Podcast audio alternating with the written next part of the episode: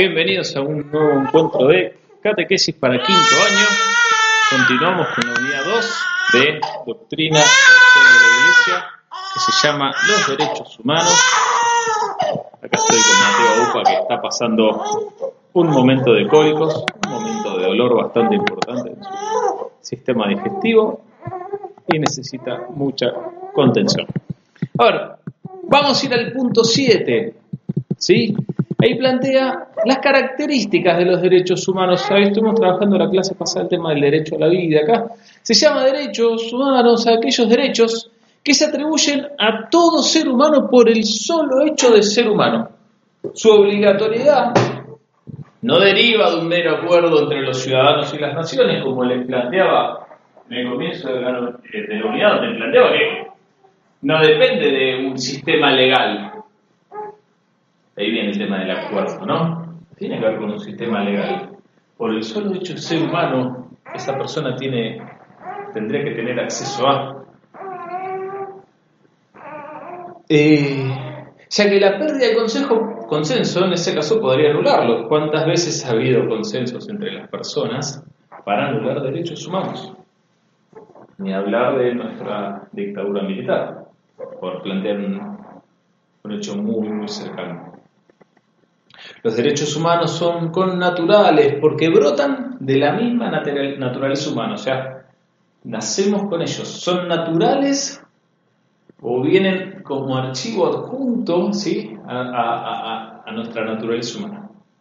Han tenido fundamental importancia para la elaboración de los, de los derechos humanos la lucha por la libertad religiosa, la reflexión acerca de los límites del poder absoluto o la lucha contra los absolutismos, el esfuerzo de humanización de la justicia procesal y penal, ¿sí? ahí los invito a confrontar con el libro Cesare Beccaria de los delitos y las penas de 1764, que no hace tanto tuve la oportunidad de releerlo. Las luchas por la emancipación de la clase trabajadora y el movimiento feminista. En 1789, Olimpia de Gougues proponía una declaración de los derechos de la mujer y de la ciudadanía. Eh, y, perdón, y de la ciudadana. Y desde entonces las reivindicaciones feministas no se han detenido. Eh, no son las leyes eh, las que establecen estos derechos. Los derechos humanos son anteriores y superiores al Estado mismo, el cual debe defenderlos y promoverlos. El Papa Juan XXIII decía al respecto, no puede aceptarse la doctrina de quienes afirman que la voluntad de cada individuo y de o de ciertos grupos es la fuente primaria y única de la que brotan los derechos y deberes del ciudadano. Esto es una encíclica llamada Pacem in Terris. Ahora en situaciones de guerra o subversión, jamás se pueden justificar, por ejemplo, secuestros, desapariciones, torturas, asesinatos. Los derechos humanos son inadmisibles, inviolables y universales, pero no ilimitados, porque el ejercicio del derecho de uno termina donde empieza el derecho de los demás. Son inalienables no solo cuando los demás no, no pueden privar, no solo los demás no pueden privar a un individuo de sus derechos fundamentales, sino que él mismo no puede renunciar a ellos. O sea, nadie te los puede quitar, el Estado, el acuerdo entre ciertas personas, no te pueden quitar tus derechos, pero por sobre todo, vos tampoco te los puedes quitar a vos mismo. ¿Sí? Acá es donde entra una cuestión compleja, que es el tema del derecho a la vida, ¿no? Y el derecho a, a, una vida hasta el final. Y el derecho a quitarse la propia vida dentro de este marco teórico no, lo, no queda contemplado. Porque el derecho a la vida no te lo puedes sacar ni siquiera vos. No es que nadie te lo puede sacar, vos tampoco. Fundamentación de los derechos humanos. La Iglesia presenta una fundamentación sólida y profunda para los derechos humanos. la paternidad de Dios y la dignidad del hombre, hecho a su imagen. ¿Se acuerdan alguna de estas cosas que vimos en años anteriores? La gran noticia que nos había traído Jesús era que Dios es Padre de todos, y si Dios es Padre de todos, todos somos hermanos. ¿Sí? La igualdad esencial y la fraternidad que solo pueden realizarse entre los hombres reconociendo a un Padre común es su proyecto liberador. La Iglesia Latinoamericana, al hablar en el documento de Santo Domingo de los nuevos signos de los tiempos, eh, en el campo de la promoción humana, el documento de Santo Domingo tiene sus años, ¿eh? Pone en primer lugar los derechos humanos, en los números 164 y 168. Es esperanzador constatar cómo en América Latina, tanto laicos, sacerdotes religiosos de nuestra época han sufrido persecución y martirio por defender los derechos de los más pobres y oprimidos. Por ahí habrán visto la, la película de los dos papas, ¿sí? Donde narra bastante, con bastante claridad cómo se persiguió. Por ejemplo, en Argentina, en, los barrios más, más humildes y marginados, eh, la persecución, cómo han sufrido diversos sacerdotes, laicos también, la persecución por parte de, de distintos regímenes. La Iglesia enseña que todo atropello a la dignidad del hombre es atropello al mismo Dios, de quien es imagen. Esto del capítulo, no, del párrafo 306 de Puebla. Propone además no una igualdad aritmética, sino una igualdad fundamental e iguales oportunidades de vida digna para todos. Tanto los pueblos como las personas individualmente deben disfrutar de una igualdad fundamental. Los derechos humanos se siguen violando hoy y en muchos casos no solo permanecen desconocidos, sino burlados o su observancia es puramente formal. Vamos a un punto que me parece muy valioso, que es el tema de los derechos de la mujer, que suena muy raro cuando hablamos de derechos humanos tener que centrarnos específicamente en los derechos de la mujer, porque debieran ser algo que se dé por obviedad.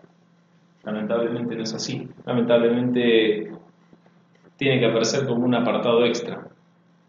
Así está la situación. Que si bien va dando grandes pasos en esta generación, es mucho el camino que, que nos queda por transitar aún. Las mujeres son mayoría entre los indigentes desempleados y mal pagos, analfabetos no escolarizados, objetos de violencia física y sexual. Una de cada tres mujeres en el mundo sufre violencia y en la mayoría de los casos por miembros de la propia familia o muy conocidos. El 70% de los adultos analfabetos son mujeres. Tradicionalmente en la historia la mujer ha sido considerada intelectualmente inferior al varón obligada a obedecer al marido, destinada no solo a la casa y a los niños, destinada, perdón, solo a la casa de los niños, muchas veces objeto de placer y explotación. Esta mentalidad se refleja también en la Biblia, sobre todo en el Antiguo Testamento. Está claro que la práctica y enseñanza de Jesús con respecto a la mujer fue ampliamente positiva y dignificante. Es más, eh, en el grupo de lo que tradicionalmente se conoce los doce, que era una forma de renombrar al nuevo pueblo que se basaba en la antigua tradición de las doce tribus de Egipto. En los, en los distintos escritos del Nuevo Testamento aparecen varias, varios listados de los doce. Entre esos doce había mujeres. Eh, y es más, no, eran 12 específicamente, esto ya se sabe, aparecían, por ejemplo, hay, hay en el Nuevo Testamento hay a veces listados que aparecen, y con Jesús estaban los 12, dos puntos, y nombran a 7. O con Jesús estaban los 12 y nombran a 15. En algún caso nombran a 12, obviamente, pero no era una cuestión aritmética de 12 que era 1 más 1 hasta, sumar 12, sino que tenía que ver con el número 12 en función de los elegidos, y entre los elegidos había mujeres, mujeres que estaban constantemente acompañando a Jesús. ¿Sí?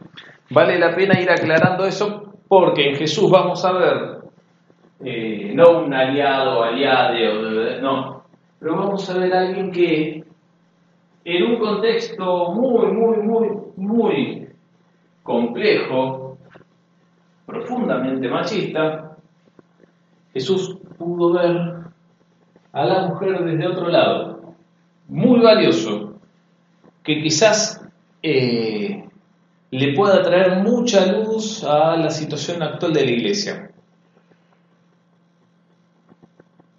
En el círculo de los discípulos, las mujeres actuaron con libertad y protagonismo. En las primeras comunidades cristianas, fundadas entre otros por Pablo, había mujeres que predicaban, diaconisas, encargadas del servicio de los pobres, misioneras, mujeres que lideraban eh, y reunían a las comunidades cristianas en sus propias casas y evangelizaban a la par de los varones. San Pablo nombra a cantidad de colaboradoras en sus escritos. Para él ya no hay ni judío ni pagano, esclavo, ni hombre libre, ni varón ni mujer. Esto escribe Pablo en su carta a los Gálatas. Hoy, los estudiosos de la Biblia admiten que los llamados escritos antifeministas de Pablo, en realidad, aunque se los atribuyen a él, son posteriores a él e incluso en contradicción con su pensamiento y con su práctica padecen más bien el influjo de la mentalidad patriarcal y machista de la época posterior. En los tiempos modernos, el movimiento feminista, que también surgió al margen de la iglesia, ha contribuido a la emancipación de la mujer, aún se está en países que sigue siendo brutalmente sometida. Después del concilio, sobre todo con Juan Pablo II, que escribió la encíclica Mulieris Dignitatem, o sea, dignidad de la mujer, comenzó un serio replanteo sobre el rol de la mujer, no solo en la sociedad, sino también en la iglesia. Hace una década se empezó a diferenciar entre sexo y género.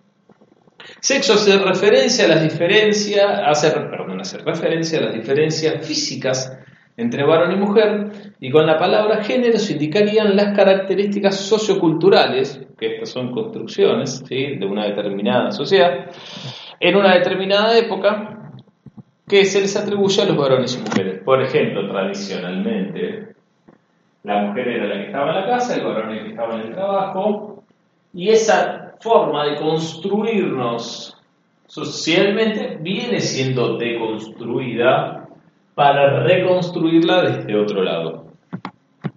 Vamos a ir al punto 10 y al final ya de esta unidad, que es el tema de los derechos emergentes, que son las migraciones.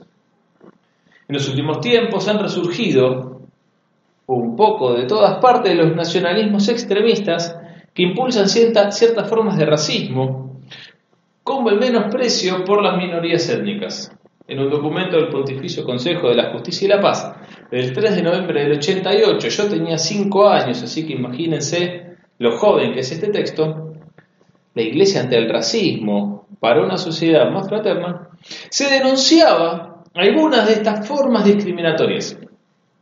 En nuestra América, el racismo nació fundamentalmente con el descubrimiento del Nuevo Mundo. Se decía que los indios o aborígenes o pueblos originarios no eran hombres. Frente a esa postura reaccionaron el, obispo Bartolomé de las Casas, los teólogos Francisco de Victoria, Francisco Suárez y el Papa Pablo III. Ahora imagínense esto. En la, eh, en la iglesia colonial no se bautizaba ni a los esclavos africanos ni a los esclavos aborígenes. No se los bautizaba porque no se consideraba que eran personas, que no tenían alma. Hubo un momento en el cual eh, el Papa Pablo III salió y dijo, che, sí, tienen alma, son personas. Parece, parece raro tener que contar esto, pero esto pasó. Mucha contundencia tuvo el antisemitismo. Se dio la segregación racial o el apartheid contra los negros en Estados Unidos y en Sudáfrica, por ejemplo. Sigue vigente la discriminación de los pueblos aborígenes. Hoy, sobre todo en los países desarrollados, existe la xenofobia, que es una fuerte animosidad contra el diferente, el extranjero, el inmigrante. Hasta se levantan muros contra ellos. Existe el derecho a ser acogido, a ser recibido en otro país, como bien afirma el documento Santo Domingo, y la exhortación post-sinodal, o sea, posterior al sínodo, Eclesia en América, o sea, Iglesia en América, donde se dice que debe ser protegido contra toda restricción injusta el derecho natural de cada persona de moverse dentro de su país y de una nación a otra, en, en el punto 65. Esta nueva forma de racismo se alimenta de pretextos no biológicos sino culturales construidos, ¿no? A los inmigrantes, sobre todo ilegales, muchos europeos los acusan de robarles el trabajo y a la vez los explotan eh, para los trabajos más duros y en negro. En su encíclica Caritas in Veritae, Caritas en la verdad o Amor en la verdad, Benedicto XVI defiende el derecho de la emigración y a los derechos y los derechos de los trabajadores emigrantes, que no pueden ser considerados como una mercancía o una mera fuerza laboral. Las migraciones, según el Papa, son un fenómeno social que marca época, que requiere la colaboración de todos los países. Hace 30 años, los emigrantes en el mundo eran 70 millones, hoy son 300 millones un tercio de ellos son africanos.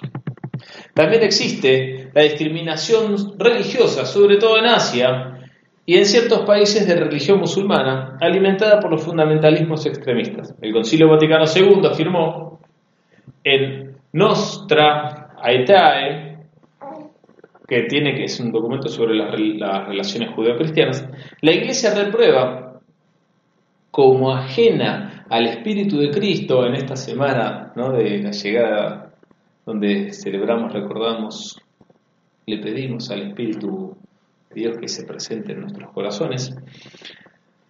Cualquier discriminación o vejación realizada por motivos de raza, color, de condición y de religión. Bueno, chicos, me parece que vale la pena también en esto ir reflexionando Muchos de ustedes tuvieron la posibilidad de hacer un intercambio, de recibir gente. Muchos de nosotros somos nietos o bisnietos de inmigrantes. Muchos son hijos. Algunos quizás tuvieron que venir específicamente. Ellos no, no, no, no, no que vienen de, de alguna generación de ya haber estado en el país. Y vale mucho la pena ir pensando cómo en el país se los recibe, qué espacio se les da, qué lugar tienen. ¿Sí? Más, en, más durante esta pandemia donde eh, se hizo tan importante el tema del envío a domicilio y la enorme mayoría son inmigrantes, recientes inmigrantes, ¿cuánto de eso están sacando? ¿Cuánto, es lo que están ganando? ¿Cuánto es lo que se lleva a la empresa? me parece que es un punto importante a reflexionar. Porque desde ese lado también podemos ir viendo formas de subexplotación. ¿Sí? Bueno chicos, con esto hemos terminado la unidad, la semana. Les deseo que estén muy bien.